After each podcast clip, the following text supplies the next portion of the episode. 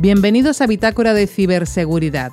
Soy Margot Martín, el recuento del podcast El Recuento y os presento el programa en el que tratamos la seguridad de la información desde un punto de vista práctico y asequible para concienciar sobre los peligros de no proteger adecuadamente nuestros recursos informáticos e información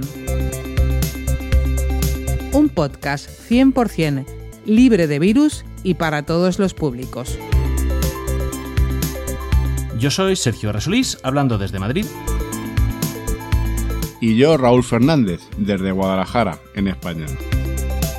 Este es el episodio 34 de Bitácora de Ciberseguridad.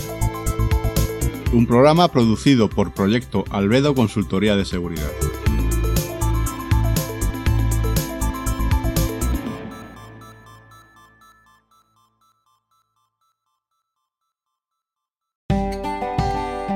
Bitácora de Ciberseguridad. Un programa de AV Podcast para afrontar con garantías los peligros de Internet. AV Podcast. Tú eliges qué escuchar.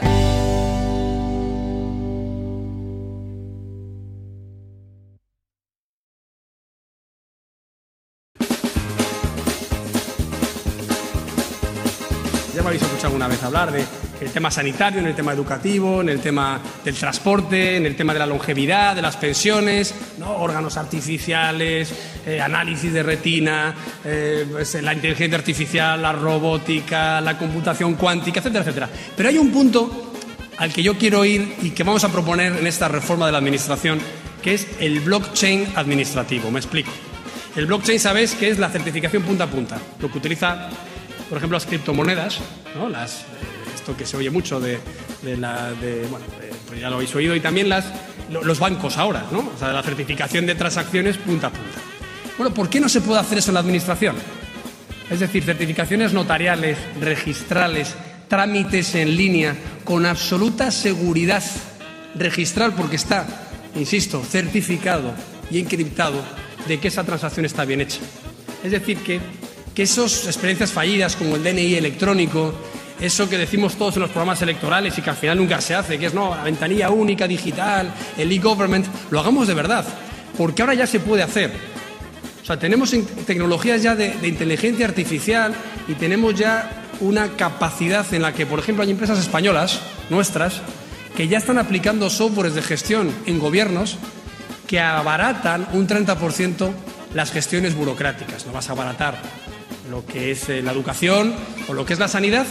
Bueno, en procesos, por ejemplo, ecográficos o en procesos de diagnósticos oncológicos, sí, porque si tú tienes al final eh, un banco de todas las ecografías que se ha hecho y tú sabes por inteligencia artificial que esa mancha gris en el millón de casos que sabes era este tipo de tumor, te ahorras mucho, pero sobre todo salvas muchas vidas.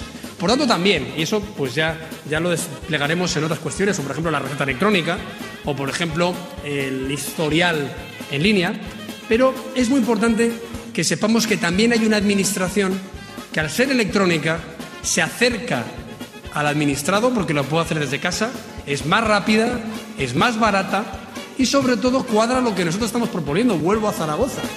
Si proponemos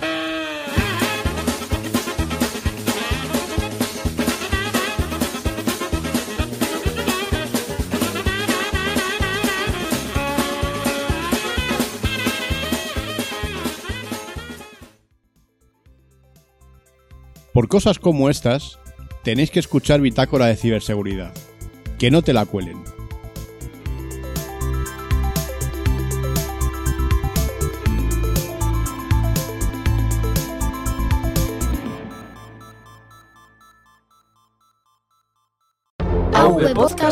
Sonido en red.